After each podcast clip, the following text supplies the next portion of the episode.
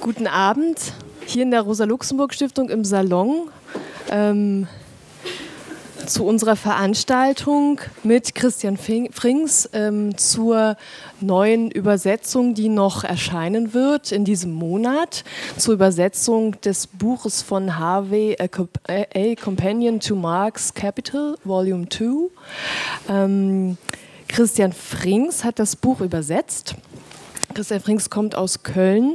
Er beschäftigt sich seit den 70er Jahren äh, mit der marxischen Kritik der politischen Ökonomie, organisiert in Köln auch Lesekreise zu Marx Kapital und ähm, darüber kennen wir ihn auch oder ich ihn auch ganz gut über die äh, Marx Herbstschule, die er maßgeblich mitorganisiert.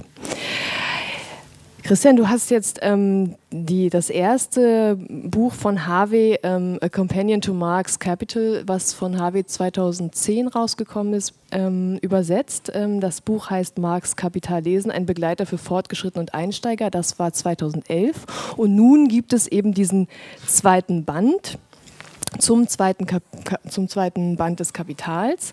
Ähm, und du wirst uns heute ein wenig erzählen über das Buch. Ähm, was steht da so drin? Wie kommentiert er ähm, diesen, diesen Band? Ähm, vielleicht sagst uns auch ein wenig über das, über, über HW selbst, ähm, über auch wie, darüber auch, wie dir die Übersetzung, ähm, ja, wie ob sie dir schwer, leicht gefallen ist, welchen ähm, Weg du da gegangen bist, welche Schwierigkeiten ähm, es vielleicht gab. Vielleicht gibt es auch ähm, ähm, Dinge, die du anders siehst als Harvey oder vielleicht Dinge, die du besonders wichtig findest, die Harvey betont. All das würde mich jetzt erstmal interessieren. Ähm, am Ende deines kleinen Vortrages gibt es dann natürlich die Möglichkeit, ähm, auch von euch als Publikum Fragen an Christian zu stellen. Hallo, eins. Es ist eins, zwei, drei. Ja? Okay. Ja, schönen Dank für die Einladung. Ähm, zu David Harvey nur ganz kurz. Er ist ja mittlerweile sehr bekannt. Es ist ein aus England stammender äh, Geograf, ein radikaler Geograf. Ähm, was ihn auszeichnet, ist, dass er schon sehr, sehr lange ähm, sich mit Marx beschäftigt. Ähm, er hat ein dickes Buch geschrieben, das gibt es nicht auf Deutsch, Limit to Capital, wo er sozusagen seine Auswertung seiner ähm, Kapitallektüre präsentiert, wo er auch ein paar innovative Dinge gemacht haben, ähm, Kategorien aufgebracht haben, ähm, wie äh, Spatial Fix, also räumliche Fixierung, wo es um äh, die Frage geht, welche Bedeutung hat das, dass fixes Kapital an dem Boden gebunden ist, verankert ist, versenkt ist im Grund äh, und dann nicht mehr so mobil ist, äh, wie uns das die Finanzmärkte weismachen wollen. Ähm, das ist vielfach aufgegriffen worden. Ähm, wie gesagt, er hat, äh, das merkt man vor allen Dingen auch dem Begleiter zum ersten Band an, er hat wirklich über 40 Jahre lang, also auch in wirklich ähm, Durststrecken, wo Marx nicht so angesagt war, ähm, an der Universität, aber auch in anderen Zusammenhängen äh, Kapitallektüren gemacht und Vorlesungen gehalten.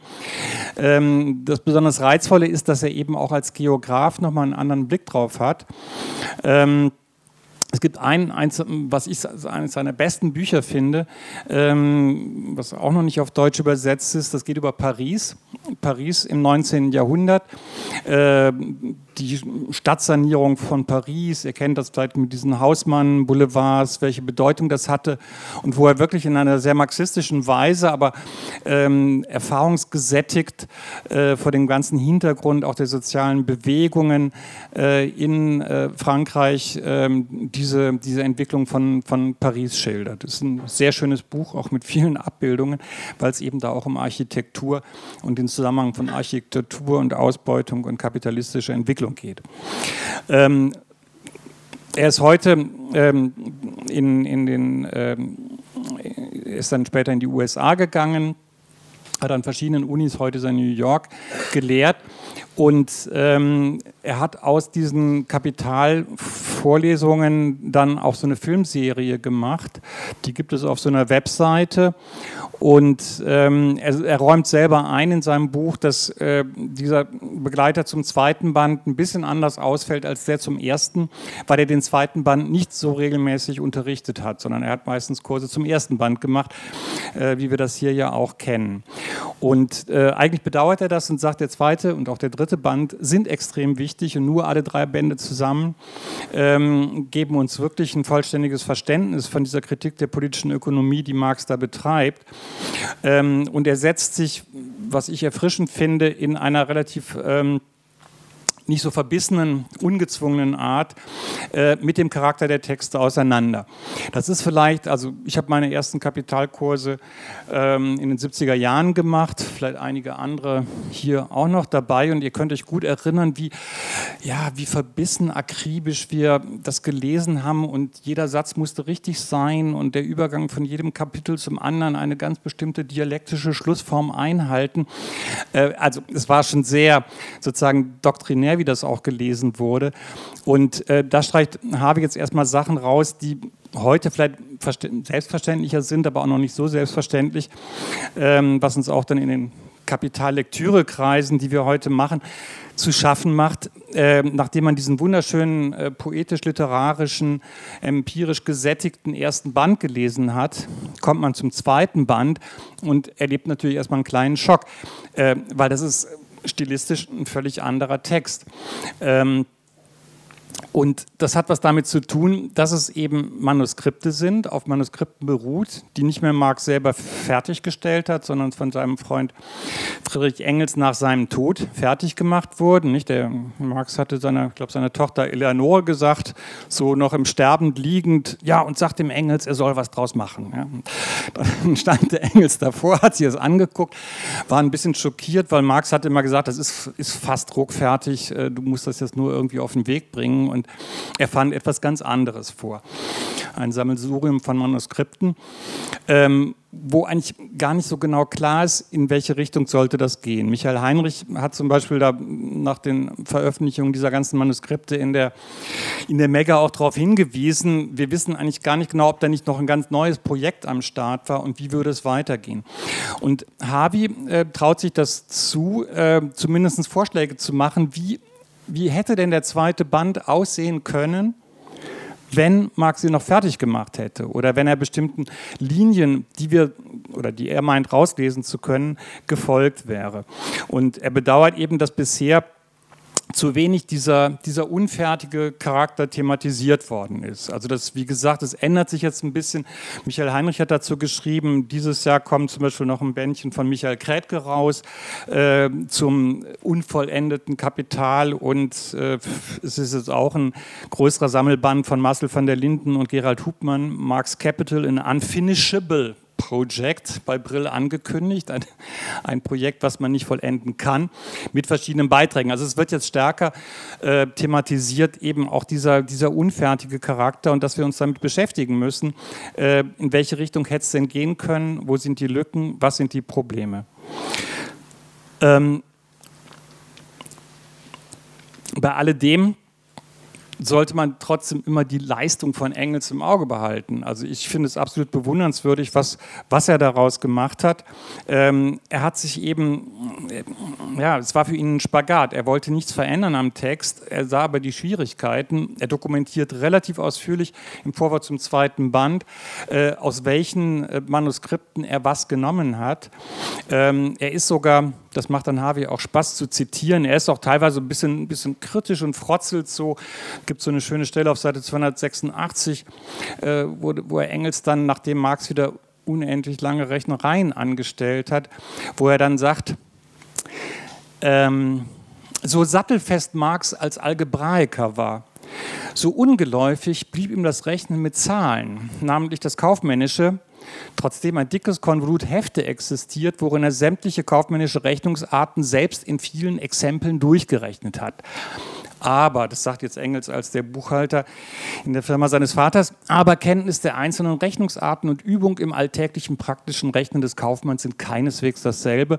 Und so verwickelte er sich in den Umschlagsberechnungen derart, dass neben Unvollendetem schließlich manches Unrichtige und Widersprechende herauskam. Also da ist ihm dann bei aller Liebe und Bewunderung, die der Engels auch gegenüber Marx hatte, dann doch die Hutschnur gerissen bei manchen dieser Rechnereien. Und äh, da quälen wir uns natürlich immer durch. Das thematisiert Harvey in seiner Besprechung auch und guckt, was er da rausfiltern kann. Der zweite Band selber, nur nochmal um, ich glaube, Teil der, des Publikums hier gehört zum, zum Lesekreis von Charlie und Anne-Kathrin, aber äh, ganz kurz nochmal äh, zum, zum zweiten Band, so wie er uns in dieser Fassung von Engels vorliegt. Ähm, der besteht also aus ähm, drei Abschnitten, äh, den Metamorphosen, Überlegungen zum Umschlag und dann diesem berühmten Reproduktionsschemata, also der Reproduktion des Kapitals. Ähm, der Ausgangspunkt ist eigentlich dieses, dieses Rätsel, was, was Marx im ersten Band aufgegeben hat, was ja ein ganz starker Verweis schon auf die Einheit von Produktion und Zirkulation, die Marx immer im Auge behalten will, ist. Nicht, da heißt es am Ende vom ersten Abschnitt des vierten Kapitels, Kapital kann also nicht aus der Zirkulation entspringen, und es kann ebenso wenig aus der Zirkulation nicht entspringen. Es muss zugleich in ihr und nicht in ihr entspringen. Ja, also äh, diese sozusagen paradoxiale Formulierung mit der doppelten Verneinung, er will uns einfach eintrichtern, ähm, auch wenn ich mich jetzt oder das überliest man vielleicht, wenn man nur den ersten Band liest, auch wenn ich mich jetzt erstmal nur mit der Produktion beschäftige, weil ich ja erstmal klären muss, wie überhaupt Mehrwert zustande kommt, wie das, äh, wie gesagt, immer aus den Arbeiterinnen und Arbeitern rausgepumpt wird, ähm, muss ich doch im Auge behalten, äh, dass Kapital etwas ist, was eben nur äh, in dieser Einheit von Produktion und Zirkulation ähm, existiert. Und ähm, Marx greift das dann eben im zweiten Band auf, ähm, indem er zunächst mal im ersten Abschnitt relativ, ähm, sozusagen, könnte es fast mit der Wertformanalyse im ersten Band vergleichen, so eine Formanalyse der Kapitalbewegung macht, indem er diesen Kreislauf, oder eigentlich ist es ja eine Spirale, ähm, der ähm, Kapitalbewegung zerlegt in einzelne Kreisläufe ähm, und zeigt, wie die sich sozusagen gegenseitig kritisieren, wie jeder Kreislauf für sich unvollständig, einseitig ähm, zu Illusionen führend bleibt.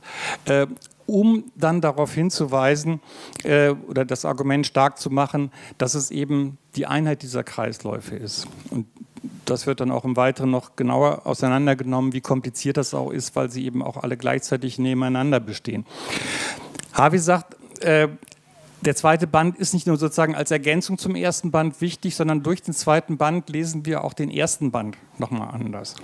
Vielleicht dazu nur ein, eine Stelle, diese berühmte Stelle auf Seite 109, die werdet ihr im Lesekreis sicherlich auch ausgiebig besprochen haben, weil das nochmal ein bestimmtes Licht auch auf die ganze Frage nach dem Wert und der Werttheorie wirft.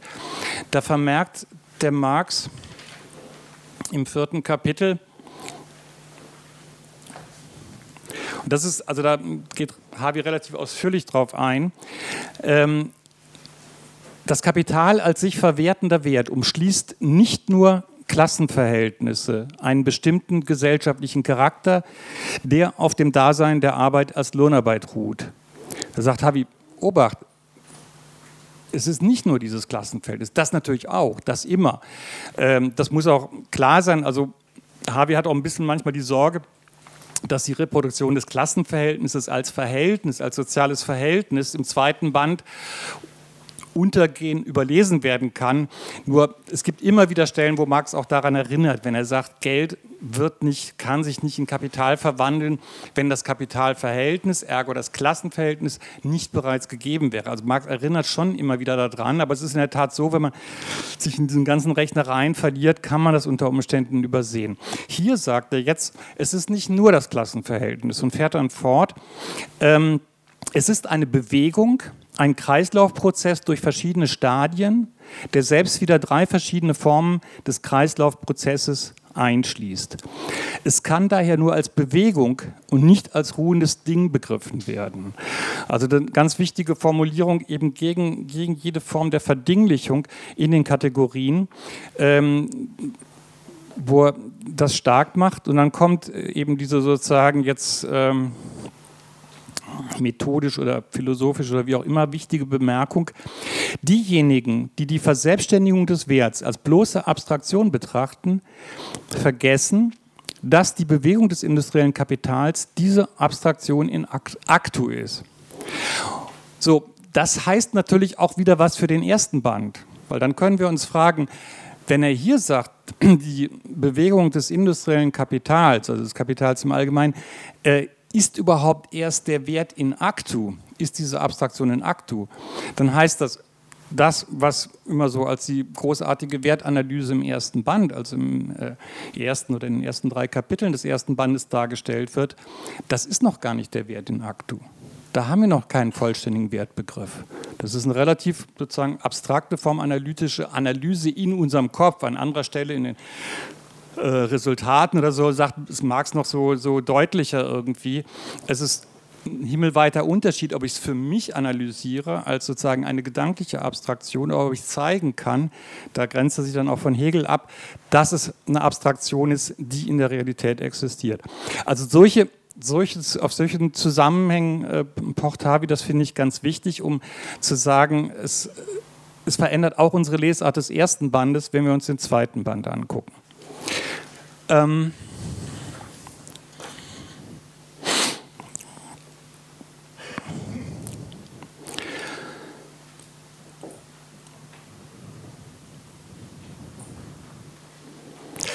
Anderer Punkt, den man auch, das ist mir letztens mal aufgefallen, das, das, das macht die Rosa Luxemburg in, in der Akkumulation des Kapitals auch sehr schön. Ähm, wenn, wenn ihr den ersten, viele, wenn Sie den ersten Band lesen, dann kommt dann ja im ersten Kapitel irgendwann dieser Doppelcharakter der Arbeit, konkret und abstrakte Arbeit. Und ja, gut, und dann schreibt der Marx, das ist der Springpunkt, um den sich das ganze Verständnis der politischen Ökonomie dreht. Und man denkt sich, was hat der Mann irgendwie? Will er sich jetzt wieder wichtig machen oder so? Es, es wird nicht so richtig klar, so auf der Ebene. Oder man, man wenn man jetzt vom zweiten Band nochmal drauf guckt, wird einem eigentlich erst das ganze Drama klar. Weil ein ganz entscheidender Punkt, warum das dem Marx auch so wichtig ist zu sagen, diese Unterscheidung ist fundamental, weil ein Grundfehler von Adam Smith und in der Folge auch von anderen immer daran bestand, das konstante Kapital zu vergessen. Also der Trick bei Adam Smith ist der, äh, der löst das Endprodukt des Jahres in Revenue auf, indem er sagt, ja, was heißt konstantes Kapital? Das ist ja auch mal irgendwann produziert worden. Ja, also kann konstantes Kapital, also C und V für variables Kapital, also die Löhne und M. Marx sagt, das Endprodukt ist C plus V plus M, diese drei Bestandteile. Und bei Adam Smith und folgenden, und da sieht der Marx halt einen ganz verheerenden, zu Recht einen verheerenden Fehler, die lösen das immer in V plus M auf. Es ist, es ist alles nur noch Revenue, es ist alles nur noch Einkommen. Ähm, weil Adam Smith sagt, ja, man kann ja das, was man dann als C hat, auch letztendlich wieder, irgendwann ist es ja auch mal produziert worden, man kann es also in so einem iterativen Prozess quasi nach, nach rückwärts immer wieder in V plus M zerlegen. Und Marx sagt, dann verpassen wir überhaupt, was Kapital ist. Und ein entscheidender, und da wird dieser Doppelcharakter der Arbeit so wichtig, das, das hat die Rosa Luxemburg ganz schön nochmal in, in dem ersten Abschnitt vom Buch, was finde ich auch ein, eigentlich einen ganz guten Kommentar oder Erläuterung nochmal zum zweiten Band, ganz schön nochmal äh, verdeutlicht. Ähm, der entscheidende Punkt ist äh, die Schwierigkeit mit dem konstanten Kapital das konstante Kapital wird ja nicht produziert, da findet keine Wertproduktion statt, sondern der Wert wird übertragen. Aber wer überträgt den Wert? Nicht die abstrakte Arbeit, sondern die konkrete Arbeit. Das ist der entscheidende Punkt. Das entwickelt Marx zwar im ersten Band, nur im zweiten versteht man erst wirklich die Dramatik, die das hat, wozu das führt, wenn man das außer Acht lässt. Weil im Grunde verschwindet dann ein Begriff von Kapital. Wir haben eigentlich kein Kapital mehr. Und äh, das ist so ein bisschen das, also das, was bei Marx dann ja in der trinitarischen Formel letztendlich zur höchsten Form der Kritik kommt, weil er sagt, in der trinitarischen Formel ist alles verrückt, ist alles auf, also das am Ende des dritten Bandes, alles auf den Kopf gestellt, weil ich das Kapital aufgelöst habe in Revenueformen, in Revenuequellen. Ähm, und damit kann ich den Zusammenhang nicht mehr begreifen. Also das ist nur so sozusagen eine, eine kleine Anmerkung dazu. Ähm Harvey pocht sehr darauf, dass er sagt, und das an vielen Punkten versucht zu verdeutlichen, auch in der Widersprüchlichkeit. Ähm, er spricht davon, der zweite Band ist ein, ein, ein, eine ganz andere Perspektive sozusagen ein, ein anderer Blickwinkel, ein anderes Fenster. Ähm, und das macht er vor allen Dingen an solchen Punkten fest wie ähm, die Frage des Arbeiterkonsums, Konsums der Arbeiterklasse, welche Funktion das hat. Im ersten Band ist es sozusagen, äh, die Unternehmer versuchen die Löhne zu drücken irgendwie. Es, äh, klar, die Arbeiterklasse muss reproduziert werden, aber äh, sie versuchen den Profit zu steigern, indem sie den Lohn drücken. Im zweiten Band tritt ein ganz anderes Problem in den Vordergrund, ähm, kann man so oder so verstehen. Der Arbeiterkonsum ist selbst ein zentraler Faktor der Realisierung des Mehrwerts. Ja, also da äh, können jetzt so Keynesianisten dran anschließen. Aber äh, das ist erstmal, dass Marx zeigt, ähm, das V, also ähm, die, die Lohnsumme in der Gesellschaft, ist nicht einfach nur, was dem Kapital lästig ist, sondern es ist auch, es ist auch in einer verdammt äh, engen Weise auf dieses V angewiesen weil im Kreislauf, in diesen Kreisläufen, die er entwickelt, der, der Mehrwert auch über das V realisiert wird. Sprich, also was heute natürlich sozusagen jeder Keynesianer weiß irgendwie, die Kapitalreproduktion braucht effektive Nachfrage. Wo kommt die effektive Nachfrage her? Und das, das wird das große Problem. Damit beschäftigt sich Harvey auch immer wieder in seinem Kommentar des zweiten Bandes. Ähm, dass jetzt das V ein Bestandteil der Gesamtnachfrage und der Gesamtzirkulation wird. Daran knüpft Harvey weitergehende Überlegungen an, was natürlich auch die Frage der sozusagen politischen Perspektive ist. Vom ersten Band ist es so, Antagonismus zwischen Kapital und Arbeiterklasse, äh, man kämpft für höhere Löhne, ähm, das ist ein Kampf gegen das Kapital. Vom zweiten Band her kann man sagen, ja, die höheren Löhne dienen ja auch der besseren Reproduktion des Kapitals. Sie werden also sozusagen, sie bekommen in einer anderen Form eine Funktionalität. Also kleiner Witz am Rande von mir jetzt. Äh, ich finde das immer so ganz lustig bei den Gewerkschaften, ähm, weil sie sozusagen vor und nach den Tarifrunden immer jeweils den Standpunkt vom ersten oder vom zweiten Band des Kapitals einnehmen. Ähm, naja, vor der Tarifrunde heißt es, wir verlangen jetzt irgendwie ganz viel Lohn. Äh, und das ist auch gut für die Wirtschaft, weil damit fördern wir die effektive Nachfrage. Also da sind sie sozusagen vor der Tarifrunde Keynesianer. Und nach der Tarifrunde, da haben sie halt bei 3% abgeschlossen und sagen sie, ja, wir haben gesamtwirtschaftliche Vernunft walten lassen. Wir wollten jetzt nicht irgendwie den beginnenden Aufschwung stören oder die Profite zu sehr einschränken. Da sind sie auf einmal Angebotstheoretiker. Also ähm, das ist sozusagen, da zeigt sich, wie, wie schwierig das aber auch ist, in dieser, dieser Einheit zu denken und diesen, wie man sich diesen Zusammenhang vorstellt. Und äh, also darauf geht ähm, geht Harvey genauer ein. Ähm, vielleicht, ich weiß nicht, wie, wie weit sind wir in der Zeit?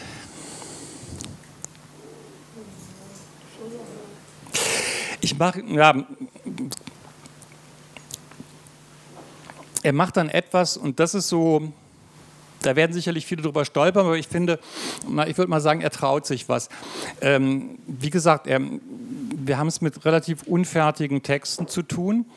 Ähm, und er fragt sich, ob es wirklich, also ob Marx selber dabei geblieben wäre, das so ähm, in, in, in, dieser Art und Weise anzugehen, wie er es getan hat, oder ob er nicht was verändert hätte.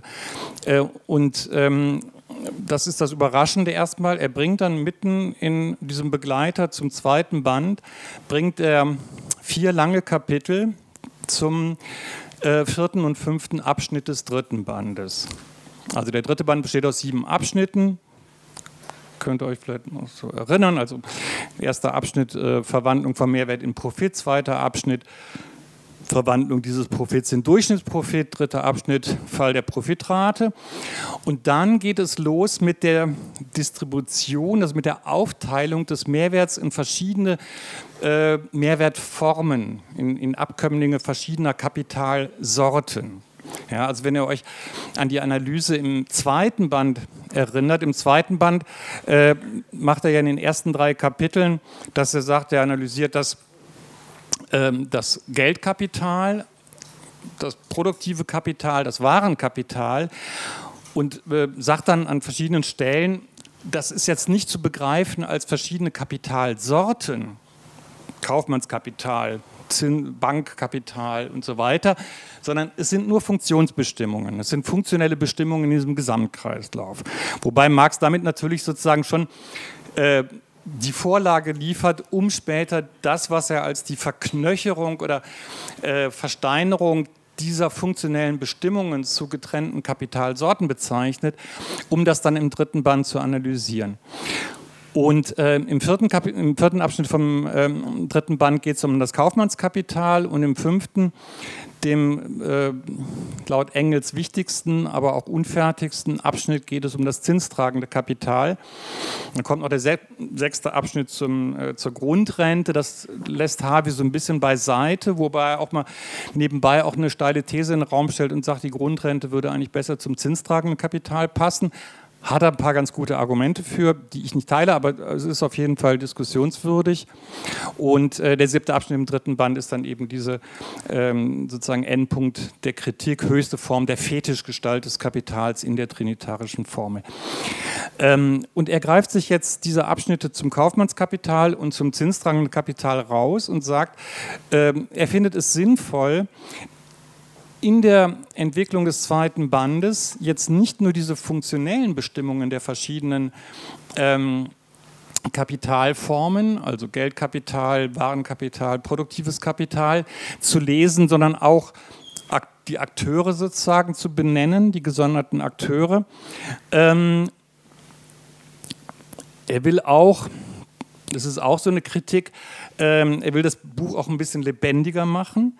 Ähm, da macht er so ein paar Vergleiche, dass er sagt, ähm, wie hätte denn der zweite Band aussehen können, wenn Marx ähnlich illustrierend vorgegangen wäre wie im ersten Band.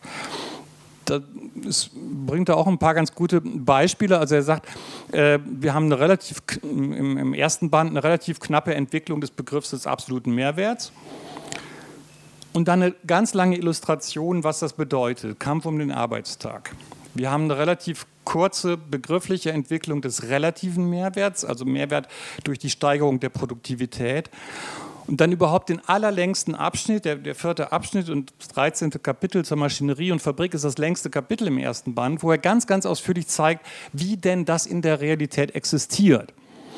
Und das meiner Ansicht nach ist es, oder auch von Harvey ist es mehr als eine Illustration. Es ist sozusagen seine, könnte sagen, durchgeführte Hegel-Kritik. Nicht, dass er sagt, Hegel, bei Hegel, da springt sozusagen aus einer logischen Entwicklung der Begriff und der Begriff objektiviert sich selbst. Und da sagt Marx, nee, so geht es nicht. Ich muss, wenn ich sowas logisch begrifflich entwickelt habe, muss ich auch zeigen, dass es auch so existiert. Also da sagt er, fordert er positive Wissenschaft. Und ähm, in dem Sinne sagt Harvey, wie wäre das denn, wenn äh, Marx in ähnlicher Weise an bestimmten Punkten im zweiten Band sich auch sozusagen illustrierend angeguckt hätte, was das heißt. Das interessiert ihn vor allen Dingen, das wäre jetzt auch zum Beispiel heute für die ganzen Kämpfe im Logistikbereich und so interessant, dass äh, bei den Fragen, äh, die er im zweiten Abschnitt im zweiten Band behandelt, wo es einmal eine ganz wichtige neue Kategorie wird da eingeführt, das fixe Kapital und was äh, das fixe Kapital für die Schwierigkeiten des Umschlags bedeutet.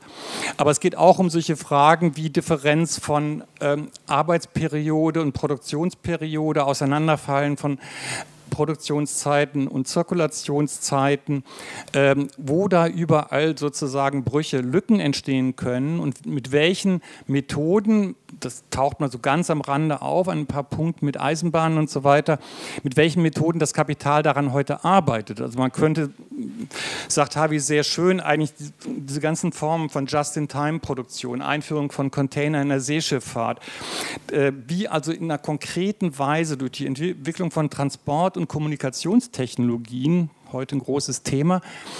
Wie also das, was der Marx als die Probleme der Kontinuität des Kapitalumschlags darstellt, wie man das hätte konkret illustrieren können. Ähm, Das, das ist also so ein Vorschlag.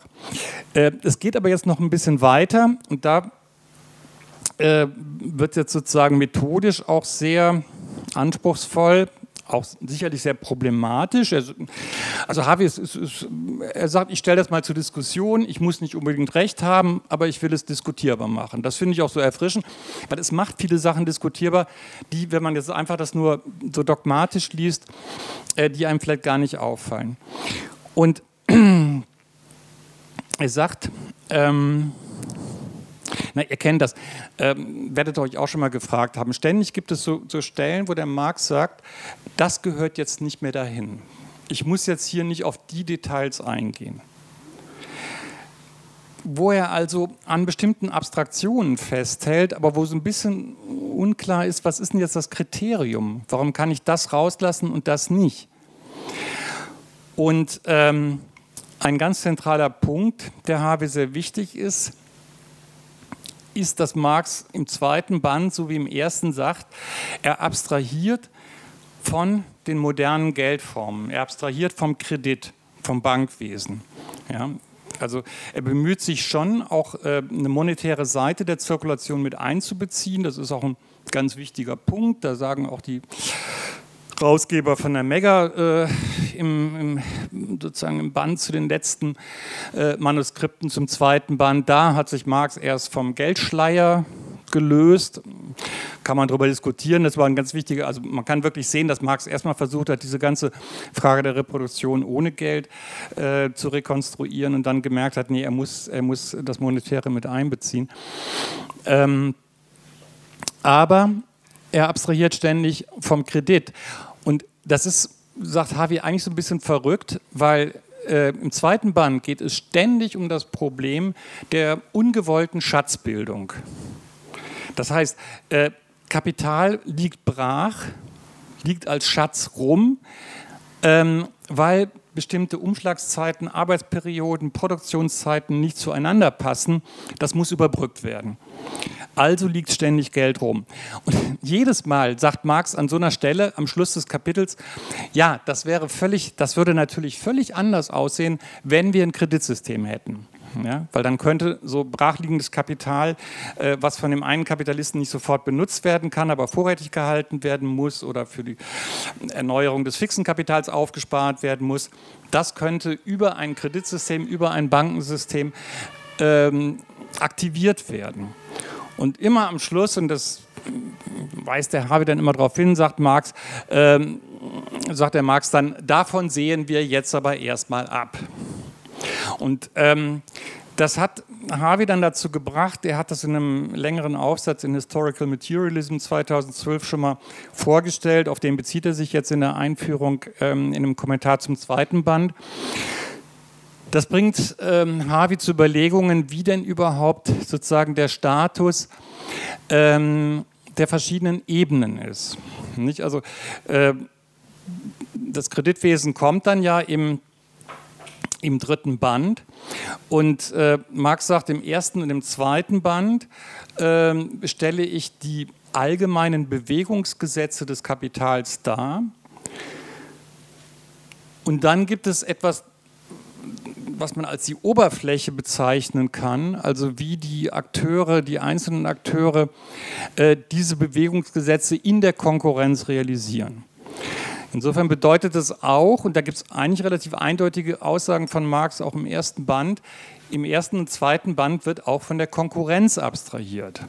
Das ist ein bisschen strittig, weil es gibt so diese eine bekannte Stelle im vierten Abschnitt, wo Marx die Konkurrenz äh, als Veranschaulichung schon mal einführt, diese Zwangsgesetze der Konkurrenz, um plausibel zu machen, warum die einzelnen Kapitalisten äh, sich diesem Diktat unterwerfen, die Produktivität zu steigern.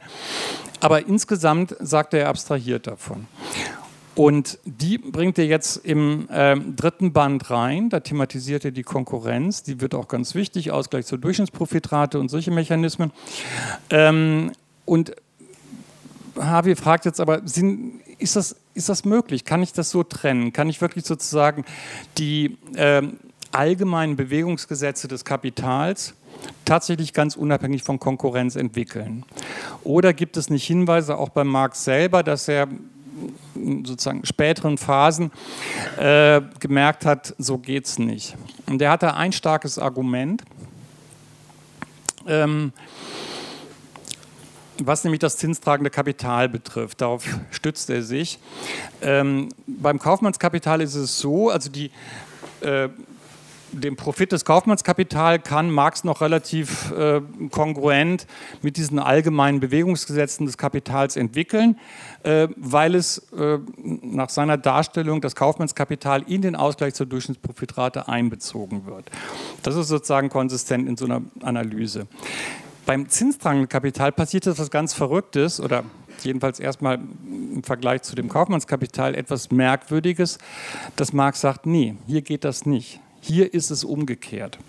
Hier bestimmt sich die Zinshöhe durch die Konkurrenz, durch Angebot und Nachfrage an Geldkapital.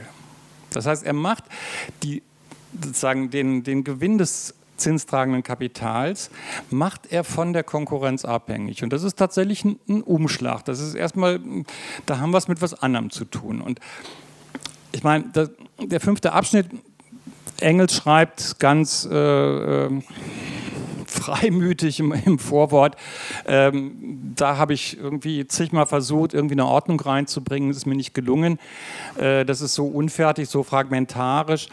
Ähm, offensichtlich war das eine, eine, Baustelle von Marx. Und jetzt sagt Harvey, und das ist erstmal zumindest ein interessanter Gedanke, ich ja, so teile ich den nicht, aber ich, ich finde es anregend. Ähm, er sagt, das hat weitgehende methodische Folgen, ob wir nicht stärker sozusagen auf der Ebene des zweiten oder auch schon des ersten Bandes auch Konkurrenz und möglicherweise auch Kredit einbeziehen müssen. Und das macht er dann, äh, da bezieht er sich auf diesen Aufsatz, mh, in einer in einer sozusagen Neulektüre der sogenannten Einleitung in die Grundrisse. Das ist auch ein hochproblematischer Text, das ist sehr umstritten. Also ihr findet äh, in MEW 42 da am Anfang, da heißt es glaube ich auch Grundeinleitung, nicht als Überschrift. Ähm, das wird dann als Einleitung bezeichnet, da gibt es auch ein Methodenkapitel drin. Und da macht sich Marx alle möglichen Gedanken, wie man in der Kritik der politischen Ökonomie vorzugehen hätte. Und ein Punkt dabei ist, dass er ähm, ein Abschnitt, dass er das Verhältnis von Produktion, Distribution und Konsumtion thematisiert, auch in Anspielung daran, wie das bisher die politische Ökonomie gemacht hat. Und sagt dann, und da ist so ein bisschen unklar, spricht da Marx selber oder mh, hm, kritisiert er da die Ökonomie seiner Zeit. Da sagt Marx, die Produktion ist die Ebene der Allgemeinheit, die Distribution und der Austausch, also mit Distribution meint er, wie, wie verteilt sich der Gewinn auf Kaufmannskapital, Zins und, und äh, verschiedene andere Sachen. Austausch, Angebot und Nachfrage, Konkurrenz und so weiter. Zweite Ebene, dritte Ebene, die Konsumtion. Da sagt der Marx, die verhalten sich wie in, dem, in einem logischen Schluss wie Allgemeinheit, Besonderheit und Einzelnheit zueinander. Ich sage jetzt Einzelheit. Das Wort gibt es überhaupt nicht im Duden. Ähm, das heißt Einzelheit. Ähm, das ist, weil ihr habt mich auch nach Übersetzungsproblemen gefragt. Natürlich, im Englischen heißt es einfach Singularity und heute heißt es auch Einzelheit. Ähm, das sind dann so kleine, aber interessante Fragen, weil äh, in der Stelle, die, wo, wo der Marx sich, äh, wo der Harvey sich auf den Marx bezieht, da spricht der, der Marx eben von der Einzelnheit. Also er unterscheidet zwischen Allgemeinheit, Besonderheit und Einzelnheit. Das ist ähm, es ist ja schwierig, so ein Begriff wie Einzelheit, der hat im Deutschen Doppelsinn. Ja. Das ist, die Einzelheit interessiert mich nicht, aber das Faktum, dass es etwas Einzelnes gibt, also als, ist auch Einzelheit. Es gibt noch einen anderen Begriff bei Harvey, wo das auch ein Problem ist, aber da habe ich es dann anders, habe ich so gelassen, weil ich so hübsch fand, nämlich bei der Flüssigkeit. Wenn ich jetzt Flüssigkeit sage, ihr denkt sofort an Bier, Kaffee, Mineralwasser. Ja? Nein, aber Flüssigkeit ist ja auch das Faktum, dass etwas flüssig ist, ja, diese Eigenschaft. Es hat wirklich, das vermerkt auch der Duden, es hat diese Doppelbedeutung, wird nur oft äh, übersehen. Und ähm, im Englischen ist es dann Fluidity oder sowas. Ähm, aber ähm, da fand ich es ganz reizvoll, durchaus bei Flüssigkeit zu bleiben. Gut, also das zur Einzelnheit. Äh, der Begriff ist damals zur Zeit von Marx, in, in den, äh, er wird von Hegel und so weiter benutzt. Er ist einfach im philosophischen Jargon eingebürgert als Bezeichnung eben dieser Dimension. Und das sind halt, also äh, Allgemeinheit, Besonderheit, Einzelheit oder Einzelheit, das ist die typische Schlussfigur. Das kennt ihr vielleicht alle, wenn ihr mal so ein bisschen äh, abstrakte Logik, formale Logik irgendwie gemacht habt. Äh, das ist, was weiß ich, wenn ich sage, Menschen können denken, dann ist also Mensch ist das Allgemeine, denken können ist das Besondere.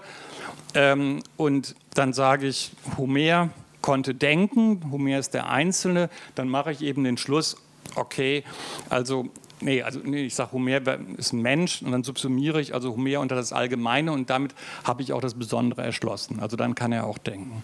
Das ist eine Schlussform. Und dann sagt der Marx da an der Stelle in dieser sogenannten Einleitung zu den Grundrissen, ja, es ist, es ist ein Zusammenhang, es ist ein Syllogismus, wie in einem Syllogismus in einem Schluss, aber ein schwacher. Das ist ein schwacher Syllogismus.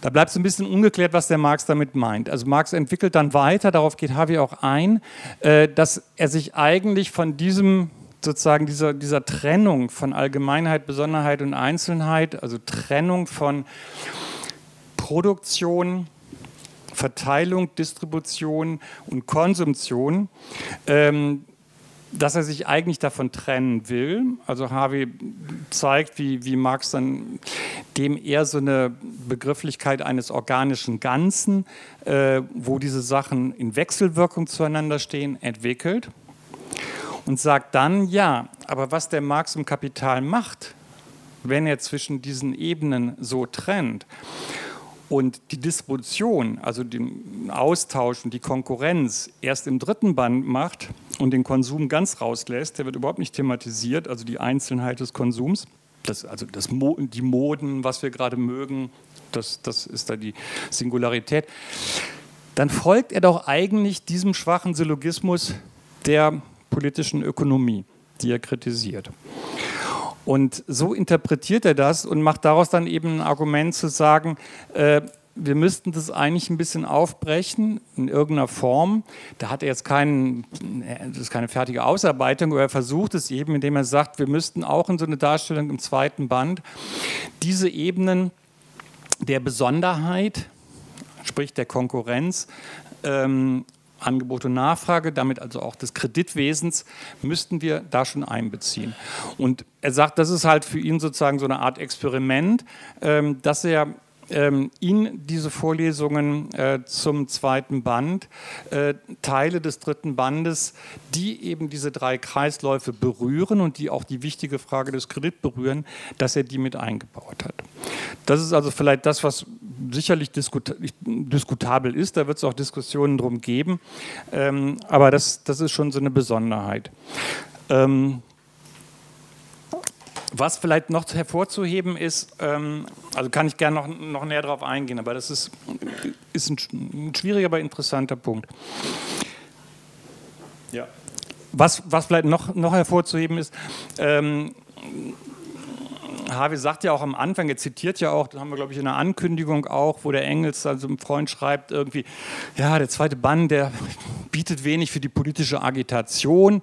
Nicht beim ersten Band, das kennen wir, das, das endet dann in so einer Apotheose am Schluss irgendwie äh, der Weltrevolution und äh, ähm, die Enteignung der Kapitalisten und so weiter. Das gibt es so im zweiten Band nicht. Und ähm, er versucht aber äh, sozusagen auch ein bisschen mehr politischen Gehalt reinzulegen. Ähm, und was ganz interessant ist, ähm, Harvey sagt, erstaunlicherweise finden wir vor allem im dritten Abschnitt äh, des zweiten Bandes sehr oft die Überlegung, wie wäre es denn im Sozialismus oder im Kommunismus. Ich glaube, das sind teilweise Stellen, die wir nicht lesen oder einige schon. Ähm, und das ist natürlich auch eine ganz spannende Frage, weil die Reproduktionsschemata ähm, sind vielleicht das, was man am besten kennt aus dem zweiten Band, und zwar aus zwei Gründen oder aus drei Gründen. Ähm, einmal Natürlich wegen Rosa Luxemburg, deswegen sind wir ja hier. Ähm, äh, weil sie hat äh, äh, die Reproduktionsschemata aus dem zweiten Band äh, als sozusagen Aufhänger genommen, um eine spezifische Imperialismustheorie zu entwickeln. Das will ich jetzt hier erstmal nicht, nicht vertiefen, aber dadurch hat sich halt eine ziemlich umfassende Debatte auch um diese Reproduktionsschemata entwickelt. Ähm, da sagt Harvey zu, ähm, das große Problem, ähm, Marx sagt an keiner Stelle, was er eigentlich mit diesen Reproduktionsschemata will.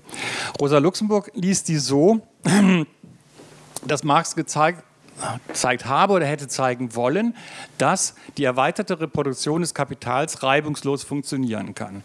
Und das sagt die gute Rosa, das ist eine Katastrophe, das ist eine politische Katastrophe. Ja. Ähm, dann können wir irgendwie mm, aufhören, irgendwie politisch aktiv zu sein. Wenn das wirklich so funktionieren könnte, wie das in den Reproduktionsschemata dargestellt wird, wenn das alles so aufginge, dann ist politische Aktion zwecklos. Ähm, dann hat, haben wir sozusagen den Beweis der Verewigung, der Ewigkeit des Kapitals. Deswegen ist sie damit nicht glücklich und zeigt will zeigen, dass da Fehler drin sind und äh, kommt auf eine Deckungslücke und macht dann aus dieser Deckungslücke äh, eine Theorie, dass es der Kapitalismus überhaupt nur existieren kann, wenn er ein nicht kapitalistisches Milieu hat, also eine Außenwelt. Ähm, die ihm bei der Reproduktion hilft. Und das ist natürlich auch eine hochbrisante Frage. Äh, sie bezieht sich dann im äh, hochspannenden historischen dritten Abschnitt äh, ihrer Schrift, die Akkumulation des Kapitals, dann auch sehr detailliert auf die Art und Weise, wie der Kapitalismus früh sozusagen früh kommunistische Eigentumsverhältnisse zerstört, der Opiumhandel sehr gewaltsam Indien und China dem Weltmarkt unterwirft und so weiter und so fort. Und das ist, müssen wir einfach im Kopf behalten, eine hochbrisante Frage, weil äh, sie steht da auf ziemlich verlorenem Posten. Zu der Zeit ähm, die deutsche Sozialdemokratie galt da zwar damals noch irgendwie als marxistischen, revolutionär und sonst was, aber äh, durchaus erhebliche Teile innerhalb der deutschen Sozialdemokratie äh, fanden das mit dem Kolonialismus eigentlich eine prima Idee ähm, und äh, haben also auch solche Argumente gebracht äh, von The White Man's Burden, also wir helfen ja eigentlich diesen armen, äh, in Anführungszeichen, Negervölkern sich zu entwickeln und zu zivilisieren.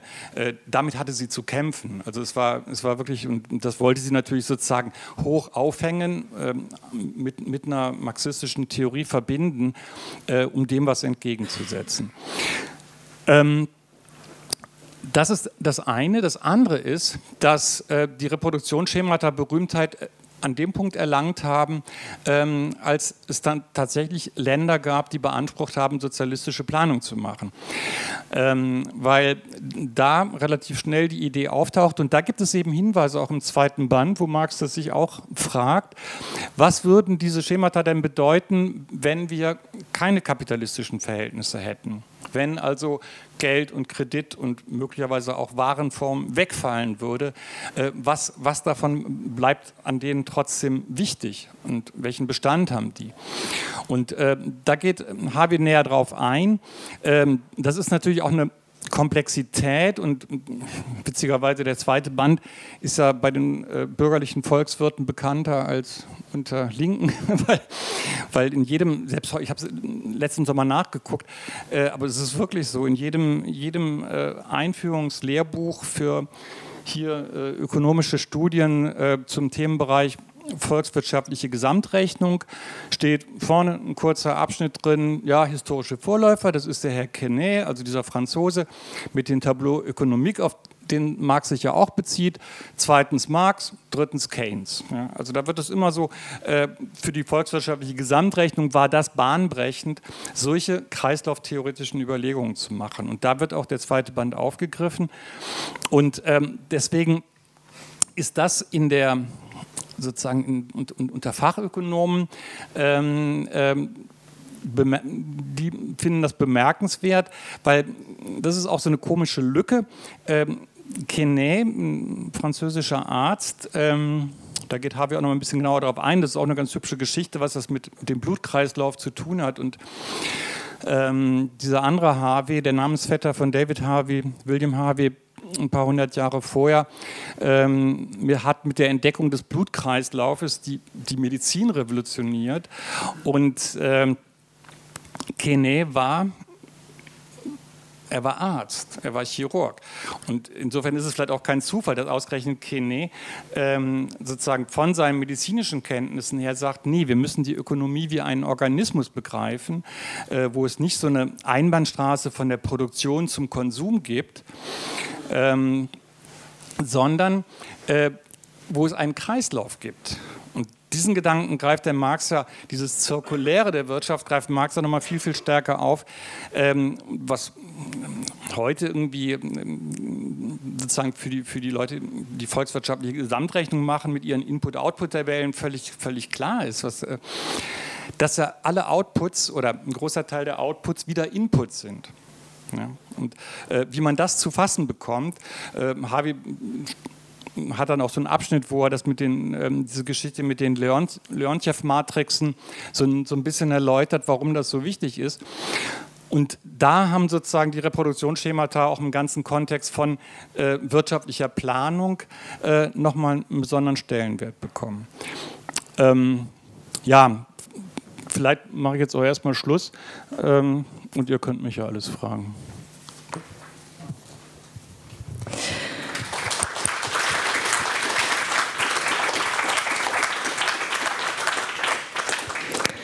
Herzlichen Dank.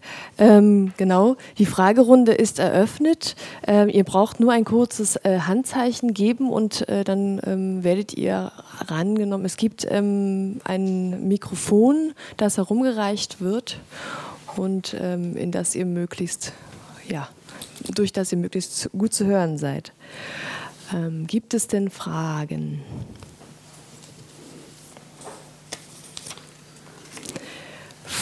Ich könnte auch erstmal beginnen, falls ähm, ihr noch ähm, oder Sie noch ähm, die Gelegenheit braucht, äh, um ein ähm, bisschen die Gedanken zu sortieren. Wir hatten im ähm, Lesekreis sehr häufig ähm, die Frage nach der produktiven und unproduktiven Arbeit, weil Marx ja einige Tätigkeiten da eben sortiert, ne? welche die in der Zirkulation geschehen, welche die in der Produktion geschehen und dann gibt es zwar die äh, schöne Hand handgreifliche Lösung. Alle Zirkulationstätigkeiten sind unproduktiv, ähm, ne, weil sie keinen Mehrwert ähm, schaffen, ähm, äh, aber alle anderen dann in der Produktionssphäre eben äh, wertbildend. Ähm, aber wenn man es im Detail durchdekliniert, dann holpert es dann immer und, und dann kommt man nicht so richtig ähm, zu Rande. Jedenfalls äh, gibt es da immer ähm, große Verwirrungen. Vielleicht könntest du kurz ein wenig dazu sagen, wie du das so ähm, oder wie du das in, den, in euren Lesekreisen bewertest und wie du selbst dazu stehst. Vielleicht das zum einen und eine zweite Frage kann ich vielleicht noch mit anschicken. Ähm, Marx macht einige ähm, Äußerungen zur Krise, auch insbesondere im Zusammenhang mit den Reproduktionsschemata. Äh, wie bewertest du die Stellen dort? Ähm, und kann uns das heute was bringen, um Krisenphänomene zu beschreiben oder zu verstehen. Ja. Vielleicht ist euch jetzt in der Zeit auch noch der ein oder andere Gedanke gekommen. Ähm, ja. Vielleicht hast du es, vielleicht hast du es gesagt und ich habe es ähm, gerade nicht. Äh, ist es überhaupt an? Ja? Ähm, vielleicht hast du es gesagt und ich habe es nicht, äh, war in dem Moment nicht so aufmerksam, wie jetzt Arbeit zu den Reproduktionsschemata steht. Also sagt er, äh, ist für Marx der Beweis, der funktionieren kann, also Gleichgewicht, oder sagt er, ähm, ist der Beweis, ja, dass es nicht funktionieren kann, weil so viel zusammen, das kommt niemals. Und, und dann habe ich sozusagen zu zu der Sache, die du vorhin gesagt hast, also so quasi, äh, wo Awe da in der Besprechung oder Behandlung des zweiten Bandes einige Vorgriffe sozusagen macht und beschäftigt sich mit einigen Stellen aus dem dritten Band und das so jetzt auch das Beispiel der Konkurrenz gemacht, um zu sagen, eigentlich ist Marx nicht ganz sauber. Er hat sich so was überlegt, wie das alles dargestellt werden soll, aber so stichhaltig ist es nicht, weil man das nicht versteht, so gut nach welchem Kriterium. Und an einigen Stellen, jetzt auch das Argument von Awe, ist es schlichtweg auch nicht wirklich möglich, das seine zu erklären in Abstraktion vom anderen. Da frage ich mich, ich finde es ganz charmant und ich finde übrigens, man könnte sich auch für die Kapitalkurse überlegen, wo es besser wäre, diese Darstellung nicht so zu verfolgen, wie sie vorgegeben ist in den Bänden. Und andererseits aber frage ich mich, ob das nicht ein bisschen ein grundsätzliches Problem ist. Und da würde ich dich fragen, wie du das siehst. Weil einerseits haben wir es eben, wie du ja schon auch am Anfang betont hast, mit einer Einheit zu tun. Eine Einheit der drei Bände, eine Einheit von Produktion und Zirkulation. Wenn du so willst, eine Einheit von all dem, was aber nacheinander erzählt werden muss. Und ich, ich glaube, das ist so ein bisschen das Problem, vor, von de, vor dem Marx steht, so würde ich das, das sehen. Es gibt eine Einheit, die hat ganz viele Aspekte, die miteinander zusammenhängen und wo alles eben immer gleichzeitig ist, aber ich muss es ich muss es analysieren, ich muss es in und, und so, dann kann man natürlich diskutieren, ob die Reihenfolge, die er sich überlegt hat, hat die sinnvollste ist. Aber wenn, ich, ich denke, das Problem, das Problem ist ziemlich grundsätzlich sozusagen, weil man nicht auf einmal alles zusammen äh, analysieren kann. Du, glaube ich, verstehst schon die Frage. Danke. Ja, äh, also ich glaube drei Fragen. Äh, produktive, unproduktive Arbeit. Klar, das, das beschäftigt uns immer. Ich sage es mal kurz, wie Harvey das löst. Harvey stellt es dar hat dann auch genau diese Probleme, dass er sagt, das äh, führt irgendwie in ein buchhalterisches Fiasko, ähm, wie das zu unterscheiden wäre. Und ähm, er streicht da einfach die Segel und sagt, äh, er sieht da keine Lösung, wie sich das wirklich sauber trennen ließe. Äh, ihn überzeugt das nicht, was Marx da macht. Er spielt das so durch.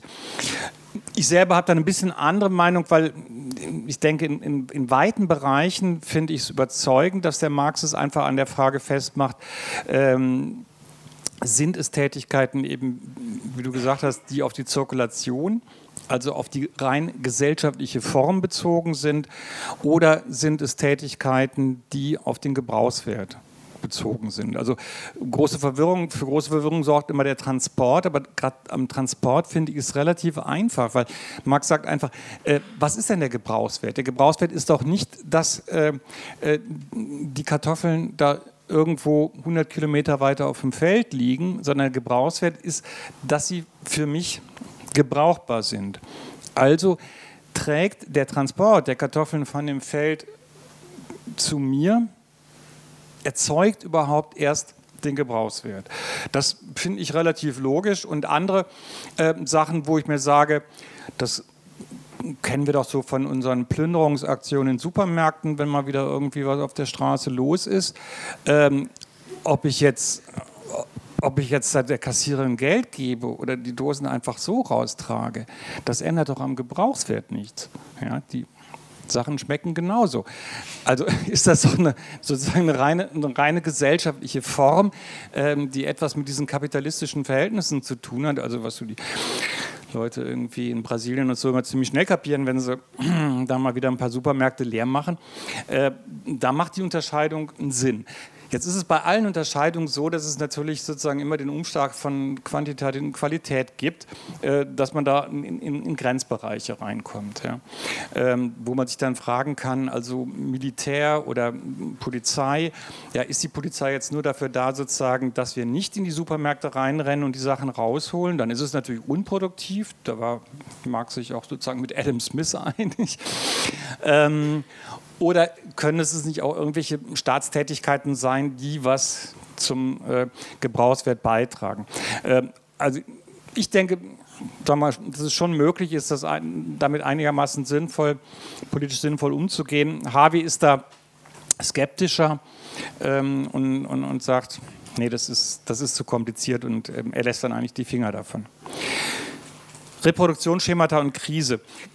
Genau, also das ist die Frage, äh, was, was will also ähm, Marx eigentlich mit diesen Schemata? Harvey zitiert da auch ähm, andere Marxisten, die eben auch darauf verweisen, dass in der marxistischen Fachwelt überhaupt keine Einigkeit darüber besteht, was er eigentlich damit zeigen will. Und äh, wie gesagt, die, die eine Tendenz ist zu sagen, er zeigt, wie die erweiterte Reproduktion möglich ist, störungsfrei möglich ist. Ähm, andere sagen, ähm, ja, diese Rechenbeispiele, diese sorgsam ausgesuchten Zahlen, das muss man ja dazu sagen, ähm, die zeigen das, zeigen aber eigentlich gleichzeitig, wenn man sich anguckt, wie unwahrscheinlich das ist, dass diese Rechenergebnisse zustande kommen. Es gibt so eine Stelle, wo der Marx das ja selber ganz explizit sagt, das kann nur durch, könnte nur reiner Zufall sein, dass genau diese Proportionalitäten getroffen werden. Jetzt, da geht Navi noch ein bisschen weiter, weil es ist natürlich so, äh, die Krux ist, Marx denkt sich da irgendwelche Zahlenbeispiele aus ähm, und spielt das an denen durch. Und ähm, das ist natürlich jedem, der so, so ein bisschen was von, von, Mathematik versteht, klar. Also Zahlenbeispiele können nie irgendeine Gesetzmäßigkeit beweisen. Das hätte man doch einfach in eine Formel packen können und mal mit diesen Formeln ein bisschen rechnen können. Das konnte der Marx einfach nicht. Ähm, das ist das eine. Und zum Zweiten ist es auch teilweise sau kompliziert. Und Harvey äh, führt dann so ein paar ähm, marxistische oder keynesianistische, also es haben sich auch dann sehr viele sowohl keynesianistische wie sogenannte Neoricardianer, Stichwort Schraffer, ähm, auf diese Reproduktionsschemata gestürzt gestürzt und äh, mit denen gearbeitet. Und er führt so ein paar von denen an, wo Harvey, das finde ich so ganz nett, er sagt selber, Leute, die Mathematik, die die betreiben, das ist nicht die Welt von uns Normalsterblichen, da kann ich auch nicht mitreden. Ich kann mir höchstens angucken, zu welchen Ergebnissen die kommen. Das Problem ist natürlich immer bei diesen Reproduktionsschemata, äh, damit Marx überhaupt selbst mit seinen Zahlenbeispielen damit zurechtkommt, macht er teilweise groteske Annahmen. Er hat uns im im ersten Band lang und breit erklärt, dass Kapitalismus nur existieren kann mit permanenter Weiterentwicklung der Produktivität. Und Produktivitätsentwicklung heißt für Marx auch eine steigende Wertzusammensetzung. Jetzt macht er diese Reproduktionsschemata zur erweiterten Reproduktion und was tut er, damit es geht? Er hält die Wertzusammensetzung konstant.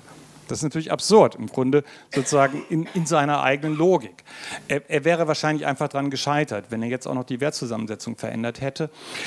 Diese modernen Mathematiker können das aber.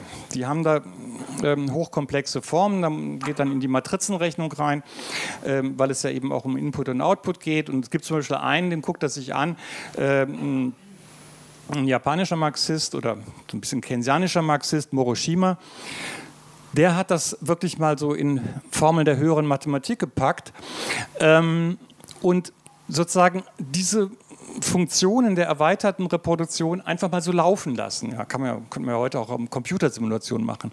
Und das ist ganz spannend, was da hinten bei rauskommt, auch wenn wir die Mathematik nicht verstehen.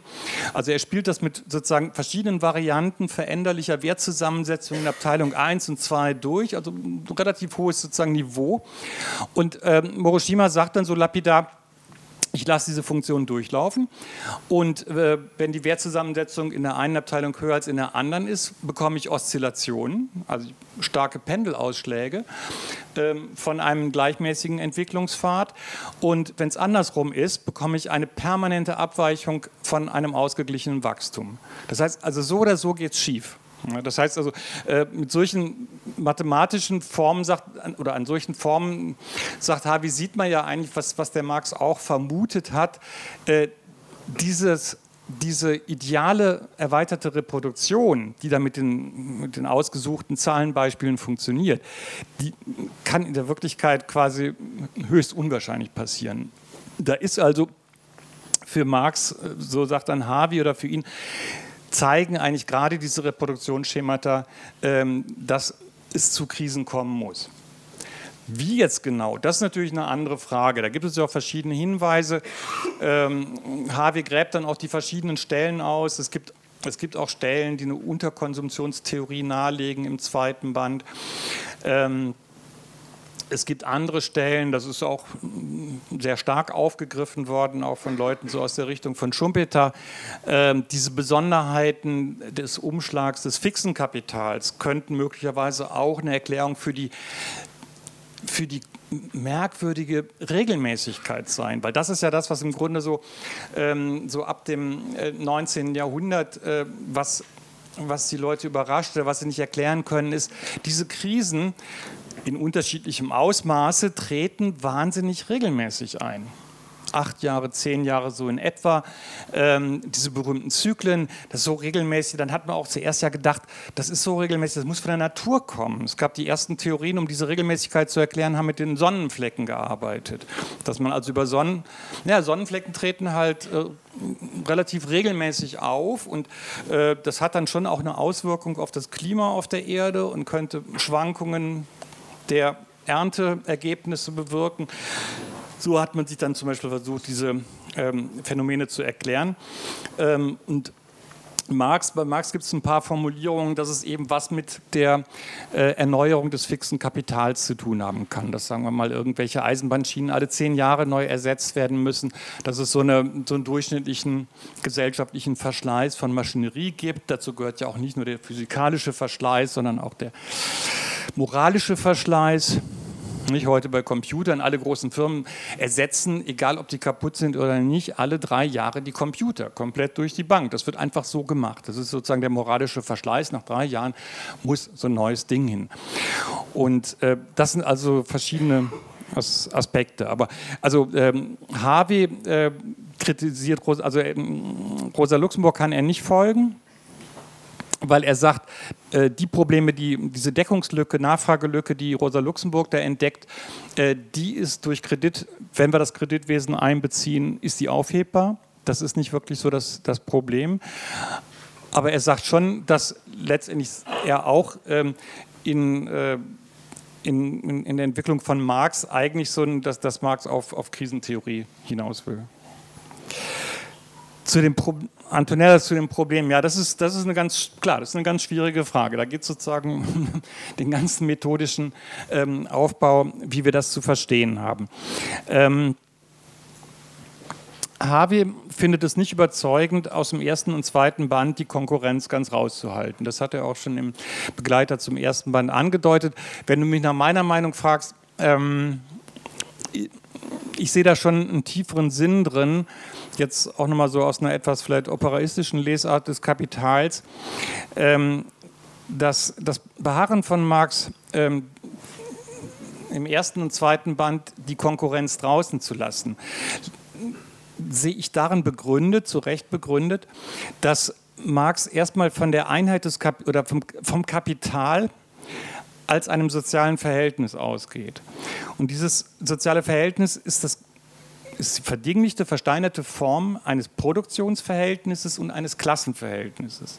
Und es gibt in der Gesellschaft nur ein Klassenverhältnis. Du hast nicht in jedem Betrieb, bei jedem Einzelkapital ein Klassenverhältnis. Und ähm, es gibt so eine Stelle im zweiten Band, ähm, die das auch nahelegt, ähm, dass Marx auch so denkt, weil er ähm, eine ganz wichtige Unterscheidung macht ähm, in Bezug auf äh, das Verhältnis von Einzelkapitalen und Gesamtkapital. Er sagt, all, alle bürgerlichen Ökonomen sagen, das Gesamtkapital ist die Summe der Einzelkapitale. Marx sagt, nein, ist es nicht. Die Einzelkapitale sind Splitter des Gesamtkapitals. Das ist ein himmelweiter Unterschied. Das ist eine völlig andere Betrachtungsweise. Und am Anfang vom 18. Kapitel im zweiten Band, da bringt, ist das Interessante, dass Marx das in Zusammenhang mit dem Klassencharakter der Gesellschaft bringt. Übrigens, by the way, ähm, ich empfehle mal, das acht, zumindest die ersten Seiten des 18. Kapitels als Einleitung zu lesen, weil da, da beschreibt Marx eigentlich sehr schön, was er im zweiten Band insgesamt tut. Und ähm, leider hat das irgendwie Engels dann dahin. Hm? Ja, ne, nicht wirklich falsch, aber es ist halt einfach total hilfreich. Man, ich meine, Leute, das Kapital ist kein Krimi, ja, das ist also. Äh, man kann ja auch mal, auch mal hinten reingucken. Es gibt, es gibt schöne, schöne, Du, es gibt, es gibt eine, von, von so einem, auch so einem, so einem Rätekommunisten ähm, gibt es eine wunderbare, so für, für Arbeiter gestrickte Einführung ins Kapital. Und der fängt einfach hinten an. Der fängt mit der trinitarischen Formel an, was auch einen gewissen Sinn macht, wenn ihr euch daran erinnert, dass Marx, als er startet, und das Erste, was wir von ihm haben, sind die ökonomisch-philosophischen Manuskripte, wo er das liest, er fängt mit der trinitarischen Formel an. Ja, er guckt sich erstmal, er geht davon aus, wie es in allen bürgerlichen Lehrbüchern so dargestellt wird. Ich glaube, das lernen die Kinder heute noch auf der Schule. Ökonomie, das sind die drei Produktionsfaktoren, die wirken zusammen, schön harmonisch und am Schluss kommt was bei raus. Und dieses Zusammenwirken der Produktionsfaktoren erklärt halt irgendwie, wie das alles zustande kommt. Also kann man auch mit dem Ende vom dritten Band anfangen. Gut, aber ich lese mal kurz diese Stelle vor. Ähm, er schreibt da, Seite 351, jedes einzelne Kapital bildet jedoch nur ein verselbstständigtes, sozusagen mit individuellem Leben begabtes Bruchstück, Bruchstück des gesellschaftlichen Gesamtkapitals. Wie jeder, und jetzt kommt es, wie jeder einzelne Kapitalist nur ein individuelles Element der Kapitalistenklasse. Das heißt, er parallelisiert seine, ähm, ja, man könnte sagen, sein Ausgehen von der Totalität und nicht äh, von der Summe des Einzelnen. Äh, was das Kapital angeht, begründet er damit, dass es dem entsprechen muss, wie das Klassenverhältnis zu denken ist. Ne? Ähm, von daher, also wenn du mich jetzt fragst, irgendwie macht es Sinn, ähm, so stringent ranzugehen, weil es ja auch die Dekonstruktion, also das ganze Werk ist ja die Dekonstruktion unserer ganzen Vorstellung von Marktwirtschaft. Ja, es ist kein, nein, sagt man, es ist keine Marktwirtschaft. Der Markt ist nur der Schein oder der drüber liegt, ist es im Kern eine Klassengesellschaft. Und was heißt jetzt Schein? Da müssen wir jetzt auch wieder genauer gucken. Schein heißt nicht, dass es unwesentlich ist. Ähm, die Konkurrenz ist wesentlich. Du hast gesagt, es hängt alles zusammen. Ja, würde Marx auch sagen. Natürlich, die Konkurrenz muss dabei sein, trotzdem ist sie Schein. Und diese Gedankenfigur knüpft so ein bisschen, da müssten wir jetzt in die Philosophie einsteigen, an die Art und Weise, wie Hegel Schein bestimmt an. Weil Hegel sagt, der Schein ist wesentlich. Es ist wesentlicher Schein. Es ist, so, es ist ein bisschen verrückt, aber das ist sozusagen diese ähm, ähm, dialektische Verkehrung von Hegel, dass wir erstmal zwischen Wesen und Erscheinung unterscheiden. Und jetzt kommt der Hegel und sagt, der Schein ist wesentlich. Das heißt, er will sagen, und daran knüpft, glaube ich, Marx schon an, es besteht ein notwendiger Zusammenhang zwischen dem, was wir als Wesen bezeichnen und den Erscheinungsformen. Und insofern sind die Erscheinungsformen auch wesentlich. Ich kann mir das Wesen nicht ohne die Erscheinung denken. Und meine These wäre, dass Marx in ähnlicher Weise gedacht hat, den Zusammenhang zwischen den allgemeinen Bewegungsgesetzen im ersten und zweiten Band und der Ebene der Konkurrenz oder der Oberfläche im dritten Band. Und dann macht es so Sinn. Und dann fangen halt die Streitfragen an, ja, aber warum kommt er dann im ersten Band? Mit der Konkurrenz. Ja, so.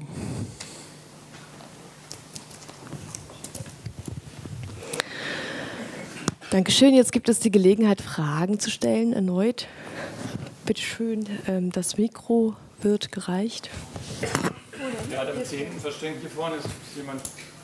Ich würde dich verstehen, aber dich nicht.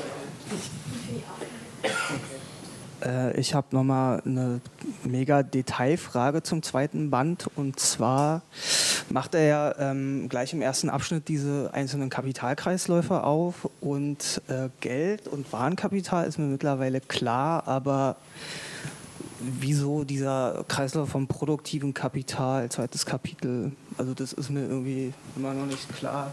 Es gibt auf Seite 109 eine Stelle, die ich mir angestrichen habe, eventuell als Erklärung, wo er sagt, dass sozusagen also Kapitalisten sich eben empirisch als Waren- und Arbeitskäufer erleben, also das den Geldkapitalkreislauf rechtfertigt.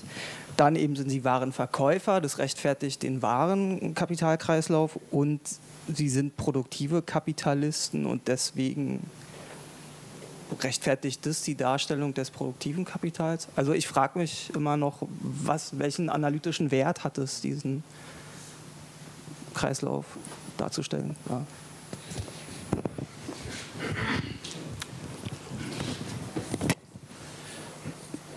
Im zweiten, Band, Im zweiten Band des Kapitals steckt natürlich mehr Engels drin, als wir vermuten. Äh, du hast ja schon gesagt, Marx hat acht Manuskripte hinterlassen aus unterschiedlichen Zeiträumen. Und Engels hat versucht, daraus diesen Band zu konstruieren. Das bedeutet aber zugleich, dass Engels auch manches verallgemeinern bzw. vereinheitlichen musste. Und nun meine Frage. Äh, bei Engels, äh, bei Marx gibt es unterschiedliche Ansätze, die einzelnen Abteilungen äh, die einzelnen Abteilungen der Produktion und Konsumption äh, anzuordnen. Also er sagt erst, Abteilung 1 ist die Produktion von Konsumptionsmitteln und die Abteilung 2 die Produktion von Produktionsmitteln. Dann gibt es bei ihm auch ein sechs Unterabteilungsmodell. Äh, Engels macht daraus sozusagen, er vereinheitlicht und macht daraus das Abteilungsmodell Abteilung 1 Produktion von Produktionsmitteln, Abteilung 2 Produktion von Konsumptionsmitteln. Wäre jetzt äh, für mich ein interessantes Thema, ob das Harvey auch irgendwie kommentiert? Also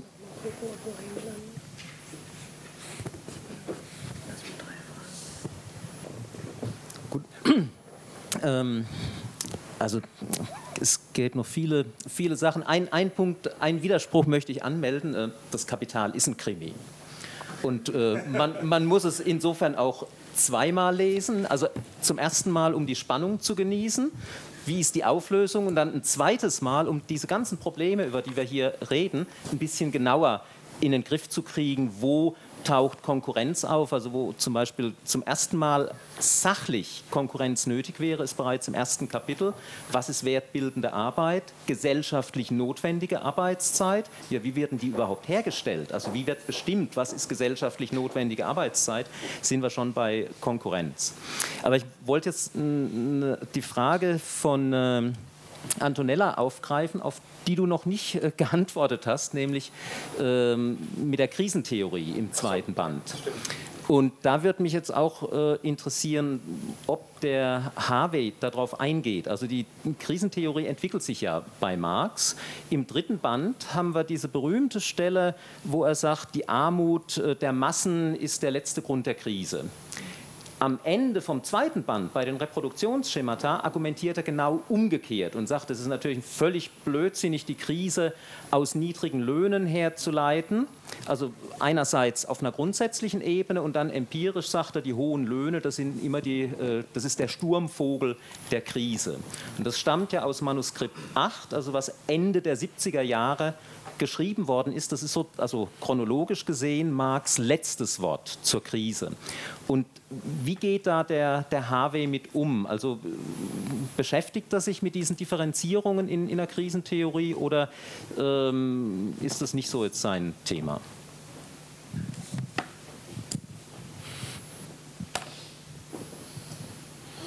Vielleicht fange ich mal von hinten an, das ist einfacher für mich jetzt, also, äh, weil das Antonella auch schon gefragt hatte. Also er führt diese ganzen Stellen an. Ja, und, und, er weist auch immer, er führt sie an und weist auf, auf die Widersprüchlichkeit hin. Das war, es gibt ja auch schon so eine Fußnote im zweiten, also in dem Text hier vom zweiten Band, wo äh, wo Marx auch sagt, dass das Problem ähm, eine Gesellschaft äh, produziert wie wahnsinnig, aber äh, hält gleichzeitig äh, die effektive Nachfrage, also bei den, bei den Arbeitern begrenzt. Und dann gibt es eben diese Stelle, die zitiert der, der HW auch, mit dem Sturmvogel der Krise und dass man also daraus aus den ähm, aus dieser Lohnentwicklung jetzt nicht die Krise erklären kann.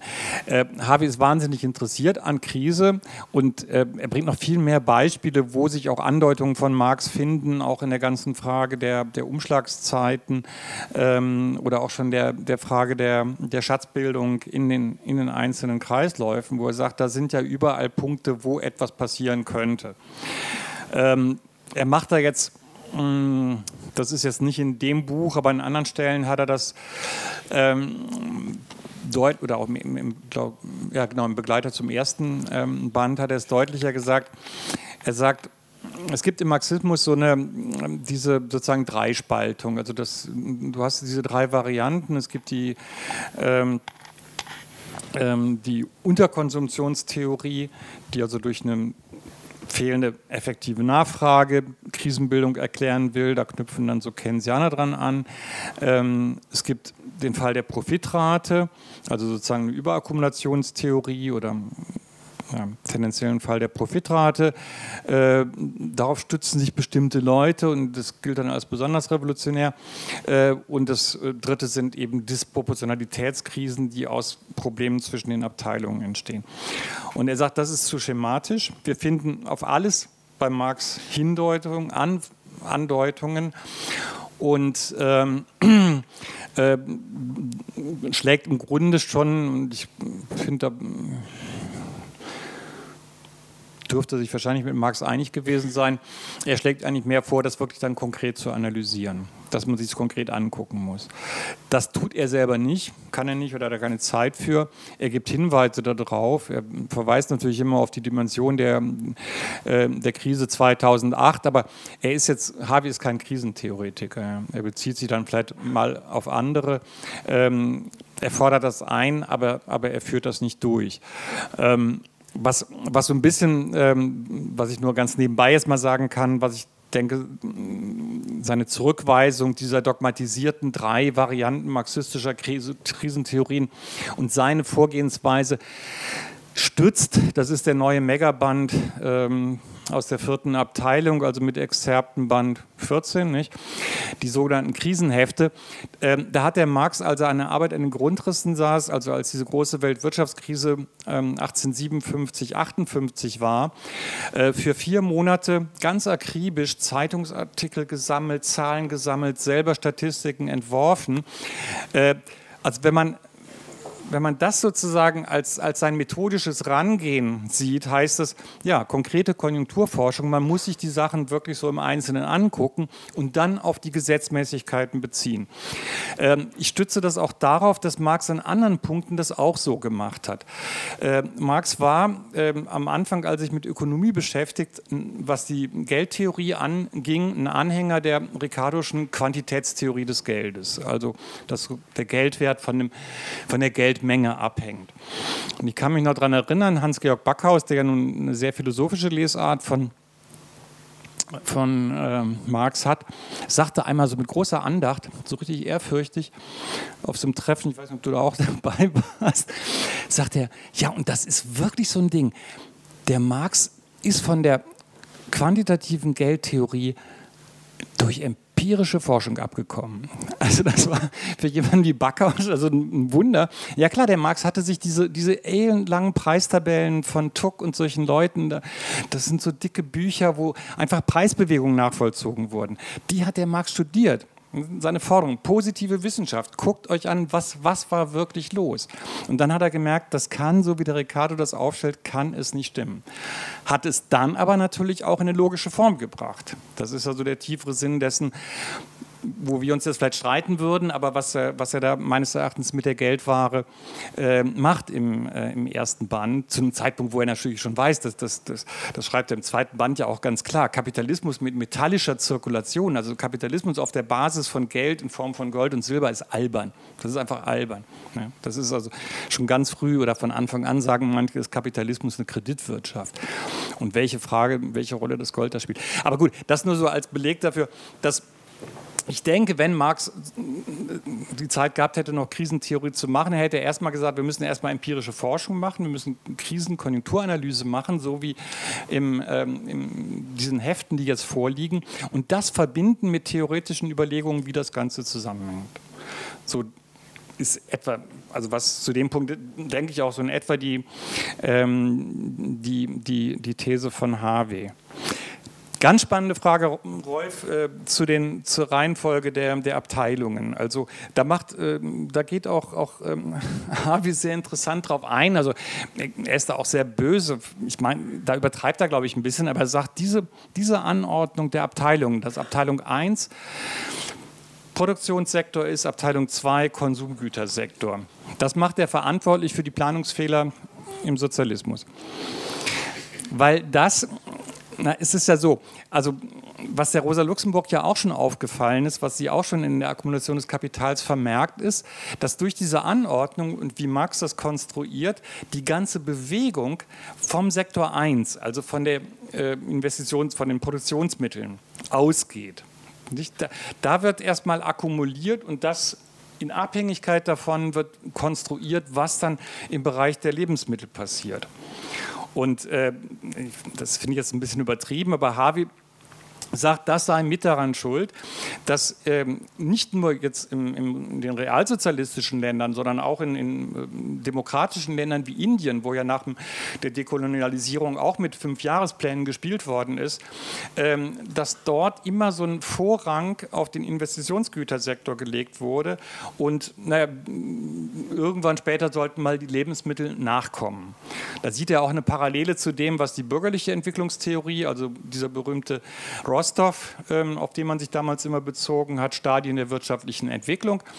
Ähm, das hieß im Englischen im Untertitel ein, ein nicht kommunistisches Manifest. Also das war so ein Entwicklungstheoretiker, der sehr maßgeblich bestimmt hat, wie man sich Entwicklungspolitik nach dem Zweiten Weltkrieg vorgestellt hat. Und die musste dafür sorgen, dass das nicht in einer kommunistischen Form passiert, weil es damals tatsächlich in diesen ganzen Dekolonialisierungsbestrebungen natürlich eine große Nähe äh, dieser Kämpfe ähm, zu einer kommunistischen Wirtschaftsform oder sozialistischen Wirtschaftsform gab, weil man konnte ja überall sehen, was passiert, wenn man sozusagen als Anhängsel, als, als neokoloniales Anhängsel der kapitalistischen Welt bestehen bleibt, sich nicht daraus lösen kann. Ähm, das ist in der Tat also ein großes Problem. Ähm, aber jetzt selbst wenn man sozusagen diesen, diesen Vorwurf in Bezug auf die Planwirtschaft mal weglässt, ähm, ist es, also finde ich es immer wichtig daran zu erinnern, dass das gar nicht so klar war beim Marx, ob er das so oder so anordnet. Man muss natürlich auch dazu sagen, äh, er hat ja eben auch versucht, mit, äh, mit realistischeren Konstruktionen zu spielen, also nicht nur zwei Sektoren, sondern mehr anzunehmen. Ähm, also was Leontjev und solche Leute dann machen, das geht ja nur, wenn man mehr, von mehr Sektoren ausgeht. Ich glaube, die heutige, ich habe es letztens nochmal nachgeguckt, auf der Webseite von der Bundesbank oder wo das ist, ähm, ich glaube, die heutige volkswirtschaftliche Gesamtrechnung, nur sozusagen um das Konstrukt, was ist überhaupt ein Bruttosozialprodukt, abbilden zu können, geht im Moment in Deutschland von sowas wie circa 60 Sektoren aus. Ja, drunter macht, würde es wahrscheinlich keinen Sinn. Also um das Problem zu verdeutlichen, Input, Output heißt ja immer, wie kriege ich das erfasst, dass die Sektoren zirkulär sich beliefern. Wenn ich die Kohleproduktion steigere, dann brauche ich mehr Maschinen zur Förderung der Kohle. Die Maschinen bestehen aus Stahl, also brauche ich mehr Stahl. Um mehr Stahl zu produzieren, brauche ich mehr Kohle. Ja, ihr seht also, das, das, das sind immer solche Zirkel, das ist quasi die äh, Sektoren, die einzelnen Sektoren sich auch selber mit Rohstoffen beliefern. Es ist nicht einfach nur, man produziert was für den Konsum. Das ist Quatsch. Ja. Ähm, da zitiert er auch den Sraffer, der sagt, das ist der große, Sraffer hatte so ein schönes Bild, der sagt, das ist äh, die, die, die Neoklassik, die denkt sich das wie eine Einbahnstraße von der Produktion zum Konsum. Ja, und das berühmte Buch von Sraffa heißt ja Warenproduktion mit Hilfe von Waren. Und Sraffa sagt, nee, wir müssen es zirkulär denken, knüpft auch, also beruft sich da auf, auf Kene, also sozusagen einen großen Vordenker, ähm, weil ich sonst diese Verhältnisse gar nicht ähm, zu fassen kriege. Und da setzt natürlich dann auch Krisentheorie ein, weil es, da, da sind sozusagen ganz andere Unterbrechungsmöglichkeiten, ganz andere Störanfälligkeiten so eines Systems drin gelegen, als wenn ich es nur als so eine Einbahnstraße von der Produktion zum Konsum denken würde. Also insofern diese, diese, diese Anordnung der, der ersten und der zweiten Abteilung, das, das diskutiert ähm, Harvey auch in dem Teil.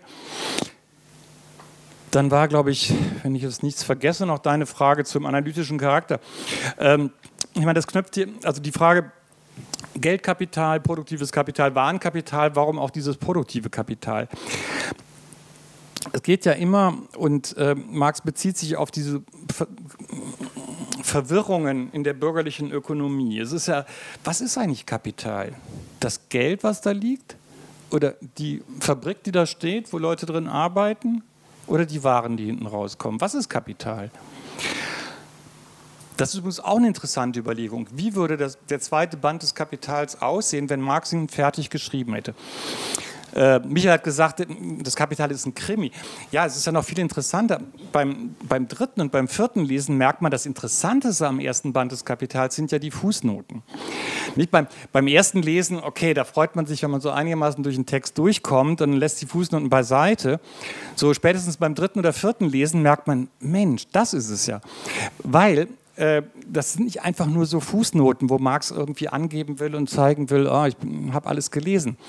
Nein, er will seine Entwicklung, die Art und Weise, wie er es entwickelt, sehr präzise auf das vorgefundene Wissen in der politischen Ökonomie beziehen in, in, in, sozusagen immer auch einem kritischen Dialog. Das ist also, manchmal stehen auch wirklich ganz wichtige theoretische Sachen in den Fußnoten, aber es ist vor allen Dingen auch immer ein Nachweis, das finde ich da und da vor.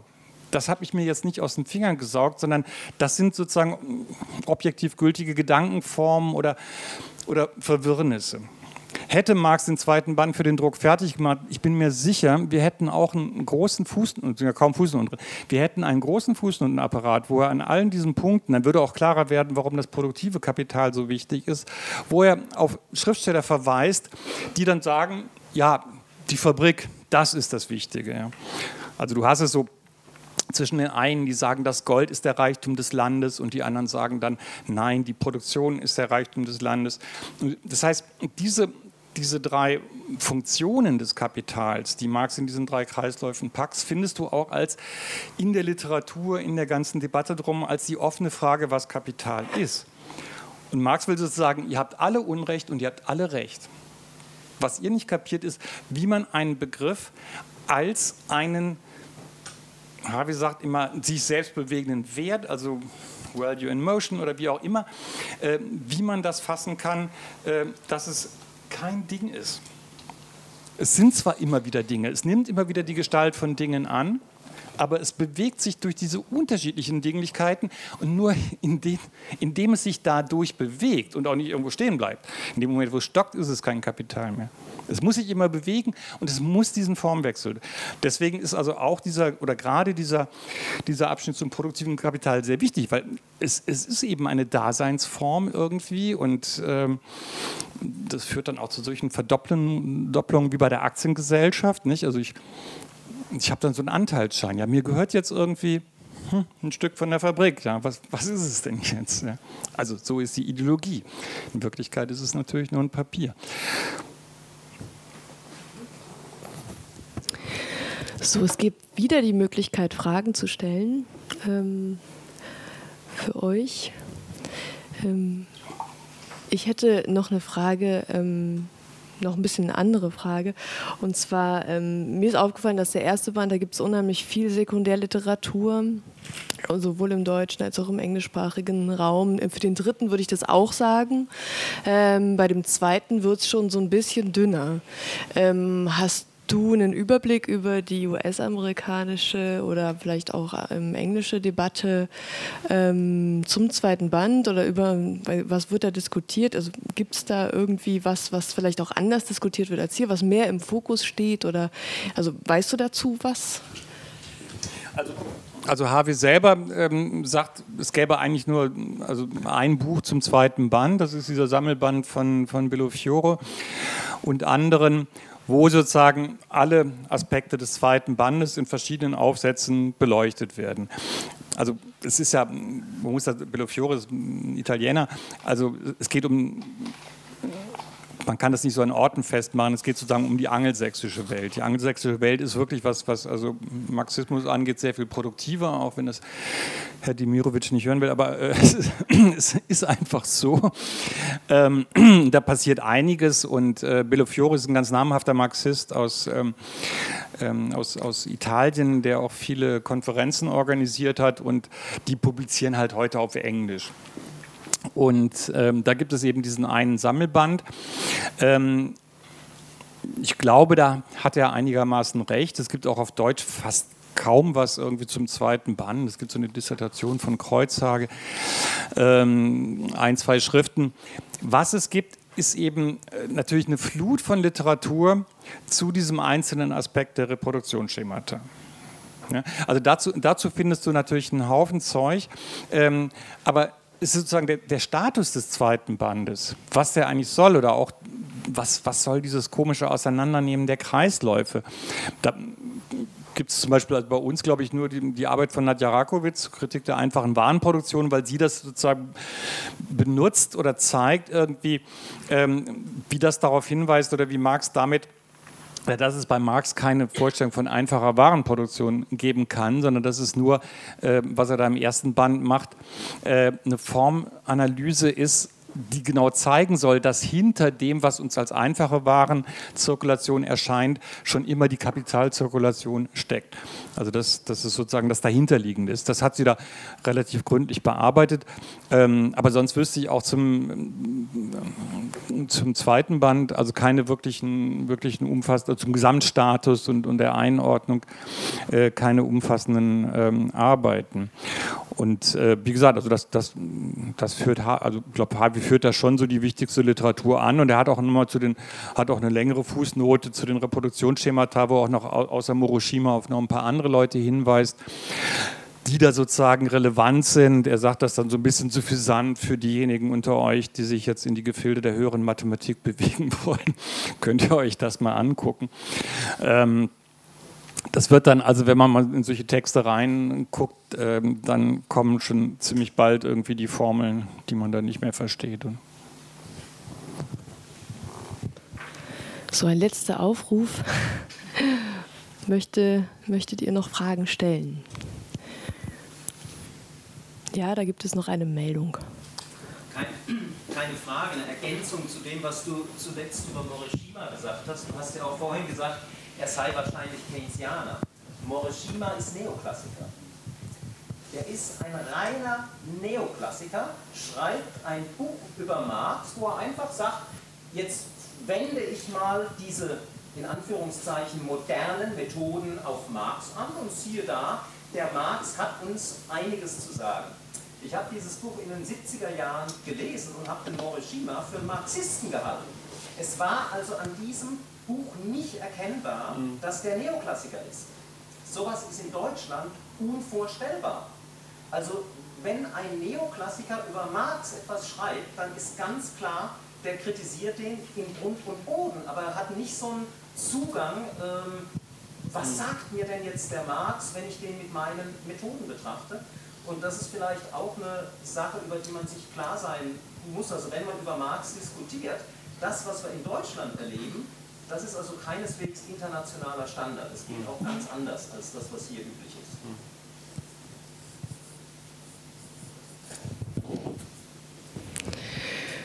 Gut. Ja. Gesagt, wann ist denn jetzt die Übersetzung? Äh, Achso, die ist jetzt sozusagen, in, die ist in der Produktion, in diesem zweiten Kreislauf, den du. Und äh, der dritte Kreislauf, also die Warenform, soll auf jeden Fall noch vor dem Geburtstag von Marx erreicht sein. Also ich schätze mal Ende April kommt es in die Läden. Gut, dann herzlichen Dank ähm, äh, für, eure, für euer Kommen und für eure Anteilnahme hier und eure Fragen. Ansonsten wünsche ich euch einen schönen Abend und bis bald.